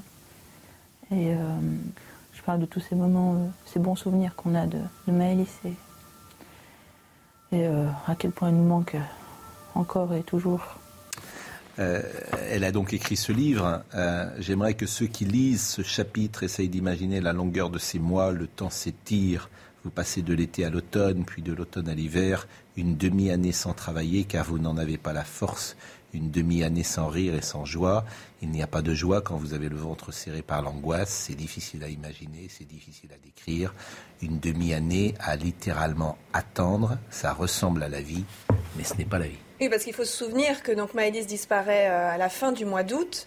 Euh, que Nordal Lelandais est très rapidement euh, interpellé, placé en garde à vue et même euh, mis en, examen, mais que pendant très longtemps, il va, il va dire qu'il d'abord qu'il est complètement étranger à la disparition de Maëlys. Une première fois, on va identifier une trace ADN sur le volant de, la voiture. Donc là, il va dire oui, elle, effectivement, elle est montée avec un autre petit garçon. Ils, sont, ils voulaient voir mes chiens. bon, mais elle est redescendue. Et puis encore un, peu plus tard, on va finir par retrouver une micro-goutte de sang. Ça, ça a été un travail de très très longue haleine des enquêteurs de l'IRCGN les, gendarmes euh, qui font des expertises comme ça sur, euh, ils ont complètement euh, démonté la voiture et pièce par pièce, ils ont cherché à voir si on pouvait retrouver. Ils ont fini par retrouver dans le coffre une micro goutte de sang de Maëlys et c'est face à ça que Alain Jakubowicz était allé voir son, son client en lui disant voilà on a retrouvé une micro goutte de sang et là Nordal Lelandais avait reconnu avoir tué la, fillette et c'est là qu'il avait emmené euh, les gendarmes sur les lieux là où il avait abandonné le, corps de la, petite fille. Mais donc on est six mois après. Donc il va se passer ces six mois d'attente où même s'ils imaginent bien que il y a assez peu de chances qu'on retrouve leur fille. Il y a toujours l'espoir, c'est ce qu'elle dit aussi dans son livre, il y a toujours l'espoir qu'elle soit quand même en vie euh, quelque part et c'est absolument euh, terrible. Alors évidemment, c'est une vie qui explose, c'est un couple qui est brisé et elle en parle de ce couple brisé avec son compagnon de l'époque. Ce drame nous a complètement bah, nous a plongé dans une tristesse et puis c'était tellement lourd le climat la maison, de repenser tout le temps à Malice, les souvenirs, voilà. Et on était tristes. Et puis on s'est refermé un peu chacun de notre côté. Et on avait du mal à se parler. Et, puis d'être dans cette maison aussi, ça a été euh, euh, compliqué parce que j'avais l'impression que Malice, elle était encore euh, de partout. J'avais les souvenirs qui me. Donc c'est pour ça que j'ai décidé de, me séparer du papa de Maëlys et de Colline. Voilà, on est quand même très proches toujours. Ça, c'est toujours le père de, mes enfants et, on sera très solidaires. On sera au procès, on sera tous ensemble pour affronter, l'autre et être, se combattre, être combattant pour, pour Maëlys. C'est le couple brisé, c'est la cellule familiale. Elle, raconte, elle décrit. Ils avaient deux filles, euh, Joachim et, Jennifer, euh, Colline, euh, qui avait trois ans de plus que Maëlys, et, et Maëlys. Elle dit on faisait tout à quatre, on dînait tous les soirs, tous les quatre, on partait en vacances tous les quatre. Et effectivement, à partir du moment où Maëlys disparaît, c'est cette cellule qui explose. Alors ils vont essayer d'abord, c'était un couple qui, s'aimait profondément, qui était ensemble depuis 20 ans. Ils avaient prévu de se marier un an après. Ils vont le faire. Ils se sont mariés un an après la, disparition de ils ont, essayé d'avoir d'autres enfants. Euh, elle le raconte dans le livre. Elle va faire euh, deux fausses couches. Et puis après, c'est deux façons sans doute de, vivre euh, cette absence, cette disparition, ce deuil, cette culpabilité. Et ils finissent par se séparer. Je ne sais pas s'il existe une échelle de l'horreur. Mais perdre son enfant. Et perdre son enfant dans ces conditions. De savoir comment il a pu vivre ses derniers instants. Moi, je, si vous permettez, euh, je trouve ça très sain que vous ayez commencé à parler de la victime, Maëlys. Ces dernières années, on glorifie toujours les tueurs en série. Les mm. Fourniret, les... Pouvez-vous me citer le nom d'une victime de, de Fourniret ou de Guy Georges, etc. Et là, on s'attarde, et ça, je trouve ça très sain dans notre société, que le monde de l'édition aussi s'y intéresse, que les, les, parents parlent, écrivent cette douleur, et qu'on parle d'abord de la victime, de la petite Maëlys. Hmm. Je voudrais qu'on écoute. Euh, alors, il y a eu une reconstitution. Et là, elle a croisé Nordal Lelandais. Oui. Euh... Et, elle, on va écouter ce qu'elle, comment elle l'a appelé, ce qu'elle lui a dit, parce qu'elle a échangé avec lui. Voilà, ça, donc euh, ça s'est passé aussi pendant la phase d'enquête. Euh, une nuit, il y a eu la reconstitution où on a demandé à Nordal Lelandais de refaire exactement le, le, trajet de la salle des fêtes jusqu'à chez lui, de chez lui jusqu'à l'endroit où il a laissé le, le, corps. Et à cette reconstitution, les, la partie civile, donc la, la famille de, de Maëlys, enfin les parents en tout cas, étaient autorisés à, à y assister, absolument pas à intervenir, mais ce qu'elle dit, c'est qu'au moment où elle a vu l'endroit euh, dans lequel euh, elle dit je peux même pas employer le mot déposer son corps elle dit il n'a pas déposé son corps il l'a il l'a abandonné il l'a jeté là. Il y a quelque chose qui est monté en elle et effectivement elle l'a elle l'a interpellé. Écoutons-la. Lorsque j'ai vu où il l'avait mis je lui ai dit ce que je pensais de lui que c'était un monstre et un pédophile pour moi qu'il l'avait laissé dans la nature comme un déchet. Ma fille qu'il était sans âme. Voilà. Et puis, euh, bah, ça m'a fait du bien de dire euh, ce que je ressentais à ce moment-là. Il vous a regardé oh, Non, même pas. On dit, il est sans, il n'y a rien. C'est un, un, grand vide dans ses yeux, il n'y a rien. Et puis il est parti, après ils l'ont ramené, euh, c'était la fin de la reconstitution que je lui ai dit. Donc il est reparti avec les gendarmes dans sa prison. C'est effectivement. Euh, je lui ai posé la question. Je disais est-ce que vous appréhendez le fait de le revoir? Donc cet homme qu'elle a vu à deux reprises, le soir du mariage et lors de cette reconstitution, elle dit pas tellement. J'appréhende pas pour moi. En tout cas, elle s'inquiète plus. Ses parents seront là. Euh, Colline aussi euh, sera présente. ils seront tous avec Joachim aussi, le, père de Maëlys, tous très soudés hein, pendant ce, ce procès. Il va durer trois semaines. Le procès va durer. Qui s'ouvre lundi prochain. Absolument. Vous y serez évidemment. devant la cour d'assises de, de, Grenoble et qu'on va. C'est maître Jakubowicz qui va de nouveau défendre défendre Nordal Lelandais Oui. Et, quelle peine risque-t-il? Alors, il encourt la réclusion criminelle à perpétuité avec une, une période de sûreté de, de 22 ans. Il a déjà été condamné de toute façon. Il a été condamné pour le meurtre d'Arthur Noyer, mais à une peine moins lourde. Il avait été condamné à 20 ans de prison pour le meurtre du militaire.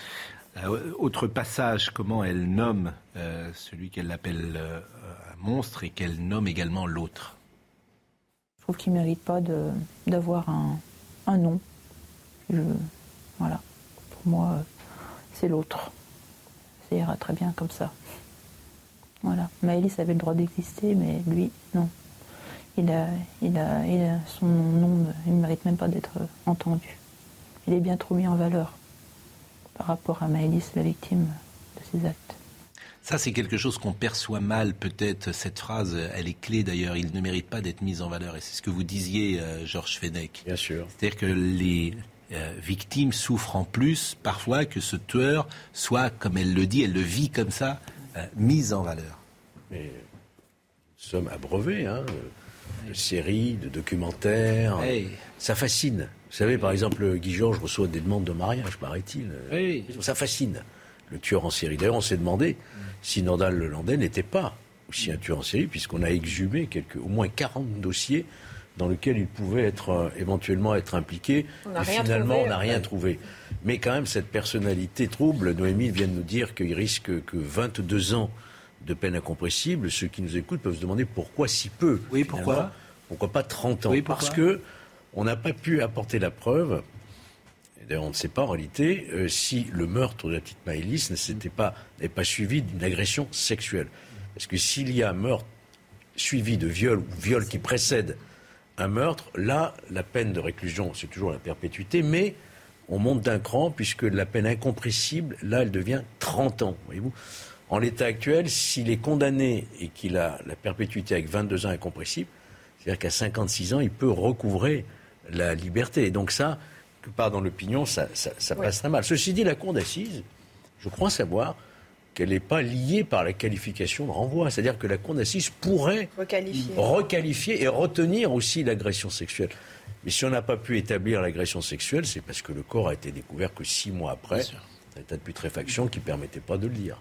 Euh, alors effectivement, euh, 22 ans de sûreté, ça veut dire qu'il peut faire une demande de, de, de remise en liberté. Encore une fois, ça ne veut pas dire qu'il sort au bout de, au bout de 22 Généralement, ans. Généralement, on les fait sortir, malheureusement. Et, mmh. Mais sur ce qu'elle dit, effectivement, sur le, le, fait de le mettre en avant, elle a beaucoup souffert, euh, Jennifer Desarrojo, de, y compris ce qu'on faisait de, sur, sur, notre antenne, hein, de, de ces, ces, deux photos en miroir. Vous aviez d'un côté la, la, photo de, de Maëlys et puis de l'autre la photo de, de Nordal Lelandais, la victime et, et l'accusé. Et puis la difficulté aussi, c'est que le procès, mmh. euh, qui va se dérouler pendant trois semaines, euh, on va parler bien sûr de la victime, mais ça reste le procès de l'accusé. C'est lui qu'on va juger. Et donc on va beaucoup parler euh, de Nordal Lelandais. Et c'est pour ça, effectivement, qu'elle qu avait voulu écrire ce livre. Dominique Jamais. Oh, euh, simplement ceci. Dans, dans cette affaire, il n'y a pas d'énigme policière ou judiciaire à proprement parler. On sait qu'il est l'assassin, comme il a été l'assassin d'Arthur Noyer. Mais il y a une énigme personnelle. Qui est cet homme? Et surtout, c'est ce que vous disiez à l'instant, qu'a-t-il fait éventuellement d'autre ou de plus que les deux crimes dont il est convaincu?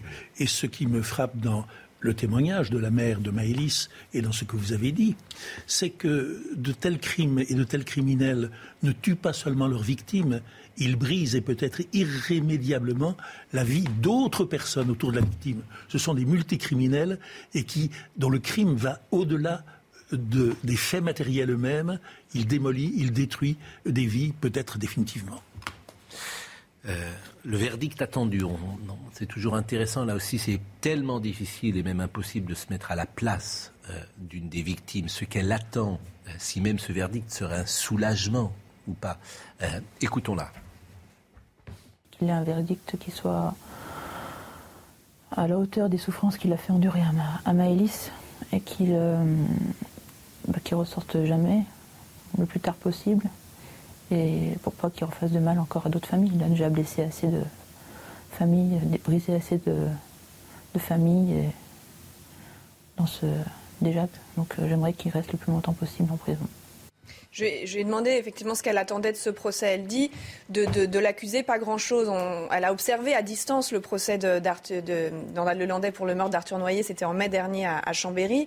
Et, tous les jours, euh, on se disait peut-être qu'il va, parler, il va expliquer. Euh, et il a, du début à la fin, il a dit je l'ai tué, mais je ne voulais pas le tuer. Et bien sûr, ça n'a pas convaincu euh, les, parents d'Arthur Noyer, ni d'ailleurs l'accusation. L'avocate générale disait n'avait pas été convaincue. Elle pensait qu'il y avait un mobile sexuel derrière ce meurtre. Euh, là aussi, la question reste quand même qu'est-ce qu'il comptait faire avec Maëlys? Pourquoi il l'a fait monter dans sa voiture? Il faut savoir aussi que Nordal Lelandais, lors du procès aux assises de Grenoble, il est jugé pour le meurtre de Maëlys et pour l'agression sexuelle de deux petites cousines à lui, euh, qui avaient 4 et 6 ans. On a retrouvé dans son téléphone portable des vidéos. Il a agressé sexuellement deux petites cousines. C'est important parce que ça apporte un éclairage sur. Il sera jugé aussi. Euh, aussi, lors de ce procès, il est aussi jugé pour ces deux agressions sexuelles. Et donc forcément, ça apporte un, un éclairage sur sa personnalité. C'est donc quelqu'un euh, qui avait euh, une attirance pour les très jeunes enfants. Donc là aussi, quand il dit qu'elle est montée dans sa voiture parce qu'elle voulait voir ses chiens, on peut euh, douter de cela. Mais est-ce qu'il va être capable de donner d'autres explications que ce qu'il a bien voulu donner jusqu'à présent, à savoir, elle est montée, elle voulait voir mes chiens, et puis elle a paniqué, elle a crié, je lui ai donné un coup et je l'ai tué? On peut en douter. En tout cas, la mère de Maïnis en, doute fortement. Oui, on est en pleine campagne présidentielle. C'est invité dans la campagne la question de la perpétuité réelle qui est vraiment quelque chose auquel les Français pensent véritablement. Hein. Euh, moi, je crois, si vous voulez, que, et on voit certains candidats le proposent, il va falloir y arriver. Je pense pour certains crimes, comme les crimes d'enfants, les crimes de terrorisme, euh, à l'instar, ce qui existe ailleurs, notamment aux États-Unis, c'est-à-dire une vraie perpétuité. On ne parle plus de peine incompressible à un certain moment, c'est-à-dire que la personne sait qu'elle ne sortira plus de prison, voyez-vous. Quand je vois le sondage encore récemment dont on a parlé hier sur cette antenne, 47% des Français qui veulent le rétablissement de la peine de mort, ça interpelle tout de même. Parce qu'on a aboli la peine de mort, mais on ne l'a pas remplacée. Et je crois qu'aujourd'hui, peut-être le moment est venu, en tout cas cette campagne, vous allez voir, on en parlera, d'une perpétuité réelle pour certains crimes. Il n'y ait plus de libération possible. Je crois que ça, c'est Dans les faits, euh, dans les faits euh, Patrick Henry était sorti euh, il est sorti 30 ans après. parce que, hmm. il a récidivé tout de suite. Hein. Oui, il n'a pas récidivé. Non, non, il a fait trafic, trafic de drogue. il est sorti euh, alors qu'il allait mourir. Et puis, dans les années 60, il y avait le petit Luc Taron alors Lucien Léger, l'auteur de Lucien ce Léger est resté 41 euh, ans. Il est resté 40. Ça a été le plus, la plus longue détention. Comme quoi, vous voyez qu'on n'est pas obligé de libérer même après. Aujourd'hui, je crois qu'il y a 4 détenus en France, 3 euh, ou peut-être 3 maintenant que Fourniret. Il y a eu 5 euh, condamnations. Il y a des gens qui restent, par exemple Georges Ibrahim Abdallah. et, il est toujours. oui, non, mais encore une fois, il faut, bien rappeler que c'est pas. Il y est depuis 86. Hein. Oui, oui. Pas parce que Alors, il a été jugé après parce que c'est l'attentat de la rue de Rennes, Georges Ibrahim Abdallah. Mais donc, on est pas parce que vous êtes libérable que vous êtes libéré. Mais juste préciser ce que disait Georges tout à l'heure. Et Effectivement, il aurait pu être. Euh, la question s'est posée de savoir si on le renvoyait, si on le jugeait pour euh, le meurtre précédé d'un viol. La question était de savoir a-t-il violé euh, Maïlis la, la, famille de, de, la victime pense qu'il a en tout cas cherché à le faire, mais on a le corps qui a été retrouvé effectivement dans un état de décomposition avancée. On n'a pas permis de l'établir et donc les juges d'instruction ont préféré se contenter entre guillemets de du, meurtre. Et c'est effectivement, on va d'abord on va suivre évidemment ce procès qui nous interroge toujours sur la nature humaine, évidemment, sur le mal absolu, sur euh, qu'est-ce qui fait qu'un homme arrive à, à, être dans cette, euh, à faire ce qu'il a fait. Qui n'est pas fou, hein qui est responsable de ses actes. C'est ce que disent les Donc ça t'interroge toujours sur le mal et ce que absolu. Mais dans l'ensauvagement général de notre société, il me semble que la peine, la seule peine alternative, la peine de mort, je ne la préconise pas. Et je pense qu'il n'y a pas véritablement en, France, même s'il y a 47% mmh. dans un sondage. Mais par contre, je suis convaincu, et là, s'il y avait un sondage que ce que, à propos, ce que rappelait Georges Fenech est la vérité vraie. La population française massivement souhaite le retour à une véritable peine de perpétuité réelle. Mm. Et c'est pas. Alors on va. Je, vois très bien les, violons qui vont commencer. On va me dire oui, mais regardez en Amérique. Oui, j'ai vu en Amérique dans des centrales des gens de 90 ans en prison qui avaient tué à 40 ans ou à 25 ans. Eh bien, il y a des moments où il y a des gens qui sont des monstres dans une société et qui méritent d'être en prison jusqu'à leur dernier jour. Et je ne vois pas au nom de quoi on irait inventer, oui, mais c'est pas possible de les... Oui, c'est possible. Bien sûr. Alors ce que, ce que vous dites fait bondir euh, à, le maître Jakubowicz, hein, qui ne supporte pas qu'on présente euh, Nordal Lelandais comme un monstre. Lors du premier procès, il a dit commettre des, des, actes monstrueux fait pas fait pas de lui un, monstre. Il avait, s'était attaché, il s'était attaché à montrer que, voilà, mais, mais ce qui est, client, je veux dire, alors je parle pas là de de Nordal Lelandais, mais je me souviens très bien de Badinter disant qu'on ne peut pas réduire un homme à un acte. C'était sa position.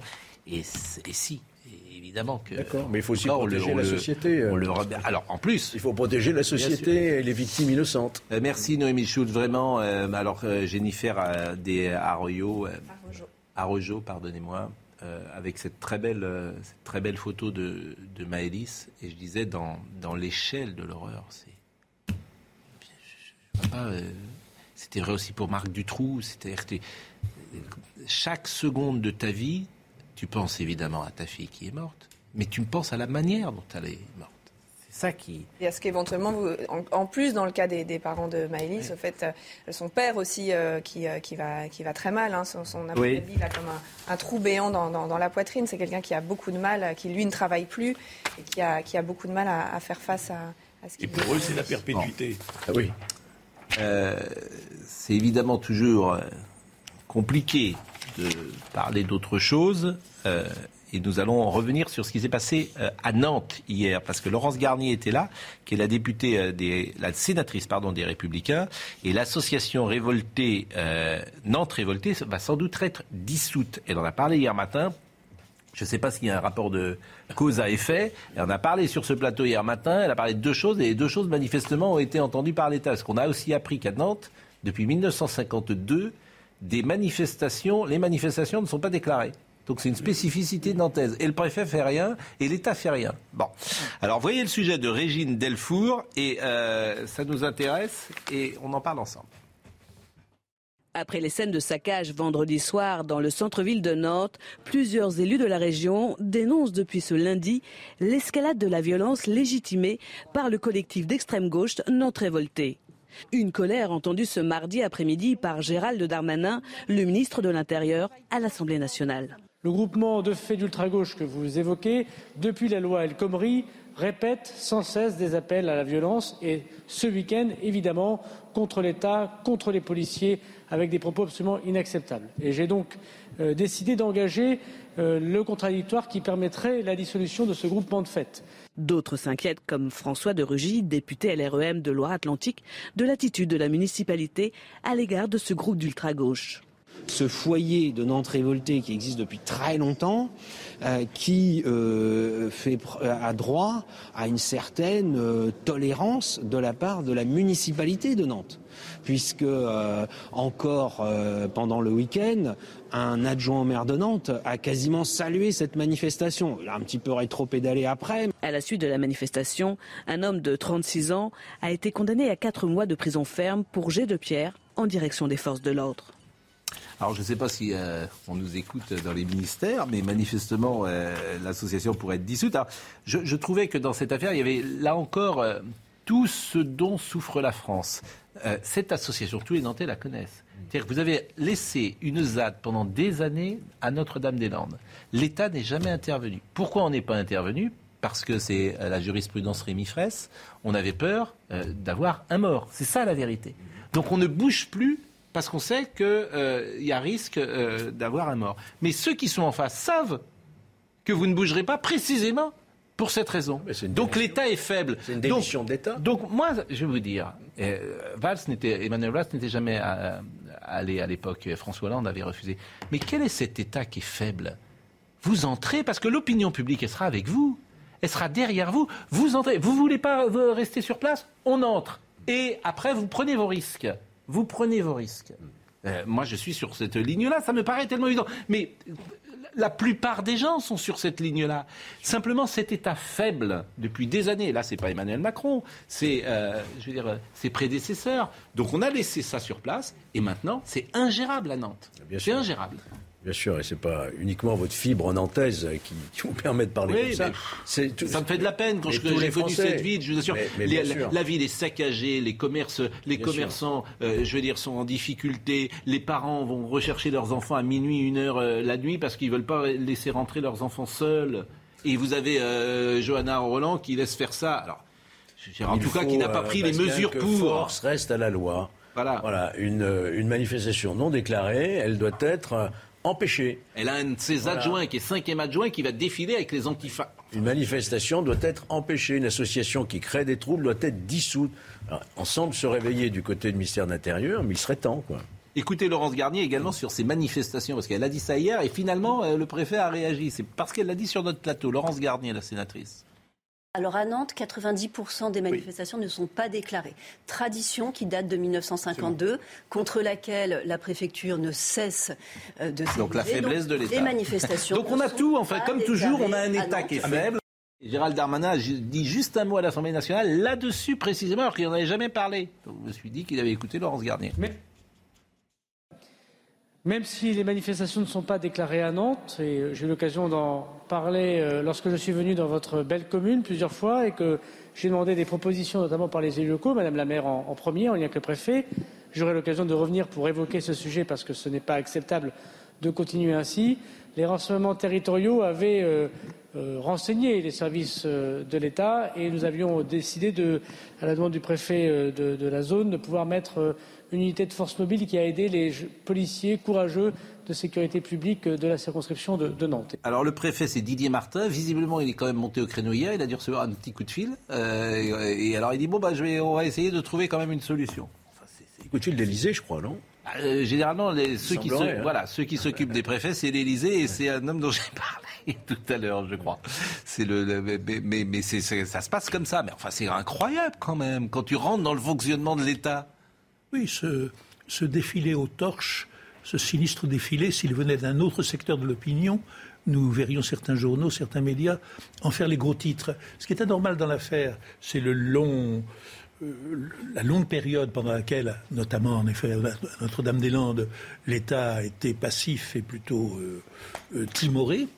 Et ce qui, ce qui n'est pas conforme au modèle traditionnel. Ce qui n'est pas conforme au modèle, je habituel, c'est que habituellement, lorsque dans une ville, il y a des phénomènes euh, euh, émeutiers, euh, de désordre, de, de troubles, etc., généralement les municipalités sont les premières à demander le secours de l'État, le secours de la police. La réaction habituelle, c'est mais que fait la police et là, au contraire, on a une municipalité qui est plutôt bienveillante et acquise à la manifestation. Mais on en a parlé. Euh, aujourd'hui, Bernard Tapie aurait eu, euh, il était de 1943, c'est son anniversaire, c'est le premier anniversaire euh, qu'il ne fêtera pas. Il aurait eu aujourd'hui 60... 89 ans Non, pas 89. 79 ans. 79 ans. Et ce soir à 18h sur leur chaîne Twitch, la Provence diffusera une émission spéciale de mercredi c'est foot consacrée à Bernard Tapie. Donc bah, je salue Laurent Tapie, Dominique Tapie, Stéphane Tapi et puis Rodolphe Michaud qui sera présent. Euh, je pense à cette émission, Rodolphe Michaud qu'on avait reçu ici, qui est le petit-fils euh, de, Bernard. Et euh, donc Laurent Tapi, Eric Dimeco, Basile Bozli. Les grognards de la grande époque seront présents et cette émission est présentée par Laurie Samama et Alexandre Jacquin. Donc Bernard Tapie, émission spéciale dans la Provence et on aura une pensée pour lui. Et puis un anniversaire de Michel Sardou aujourd'hui, 75 ans. Euh, donc on a fait une petite playlist. Je ne sais pas s'il fait partie euh, de vos euh, chanteurs favoris. On l'avait reçu ici. On avait fait une émission merveilleuse, pour tout vous dire. Ah, connais pas. Donc à chaque fois, on l'a dit, redit. Michel Sardou était celui qui chantait le mieux de la variété française. Il n'y a pas une note bleue chez Sardou. Il a une voix exceptionnelle, une mélodie exceptionnelle. Et c'est vrai que il a arrêté la scène euh, pour chanter, mais il continue euh, la scène en tant que comédien. Et euh, ah, là aussi, il est, tellement présent. C'est le dernier. Hein. C'est le dernier. Depuis la mort de Johnny, c'est le dernier. J'ai aussi, transgressif à un certain moment. Le, paquebot France, bah, bien sûr, n'était pas là. Mais très politique, qui très politique. on s'en souvient. Bien sûr, très politique. Mais c'est le dernier, euh, c'est le dernier, c'est le dernier. Bah oui, je suis pour. Je suis pour. Je suis pour. Ah oui, ça, je me souviens, je suis pour. Euh, écoutons. Euh, que... Paquebot France. France, elle, mal. Essayez de chanter ça. Une voix forte. c'est ma dernière volonté. Là, faut aller dans les aigus. Hein. Et euh, vraiment, pas de note bleue. Euh, ça, c'est une chanson superbe. J'étais un bateau gigantesque. Tout le monde connaît les paroles. Alors j'avais demandé à Marine aussi Les Vieux Mariés. Moi, c'est une chanson euh, que j'adore. Je sais. Ça, c'est magnifique. Les Vieux Mariés. Mais sans un jour pour vraiment S'occuper de nous. Alors il me vient une idée. Si l'on pensait un peu à nous. Comme de vieux fous. Bien, mes, mes chers parents, je pars. Mes chers parents, je pars. Ah oui, bien sûr. ah bah, mes chers parents, je perds, bien sûr. Et Mitterrand lui avait dit euh, Je suis pas mort, je vole, c'est formidable. Bon. Eh ben, c'était bien. Voilà, Michel Sardou, mais bon, qu'est-ce que vous voulez, je C'est magnifique. Mais c'était le monde d'avant. C'est le monde d'hier. C'est terminé. Euh, je vais remercier Arnold Cara qui était à la réalisation, Bouka Abella qui était à la vision, Timour était au son, euh, Marine Lançon bien sûr, Arthur euh, Muriot. Merci, c'était très intéressant, souvent grave et dramatique ce matin de vous écouter. Merci beaucoup. Noémie, on suivra évidemment ce procédé lundi. Dans une seconde, Jean-Marc Morandini. Retrouvez ce programme dès maintenant sur cnews.fr. Mom deserves the best, and there's no better place to shop for Mother's Day than Whole Foods Market. They're your destination for unbeatable savings, from premium gifts to show-stopping flowers and irresistible desserts. Start by saving 33% with Prime on all body care and candles. Then get a 15-stem bunch of tulips for just $9.99 each with Prime. Round out Mom's menu with festive rosé, irresistible berry chantilly cake, and more special treats. Come celebrate Mother's Day at Whole Foods Market. Normally, being a little extra can be a bit much, but when it comes to healthcare, it pays to be extra. And United Healthcare makes it easy with Health Protector Guard fixed indemnity insurance plans. Underwritten by Golden Rule Insurance Company, they supplement your primary plan, helping you manage out of pocket costs without the usual requirements and restrictions like deductibles and enrollment periods. So when it comes to covering your medical bills, you can feel good about being a little extra. Visit uh1.com to find the Health Protector Guard plan for you.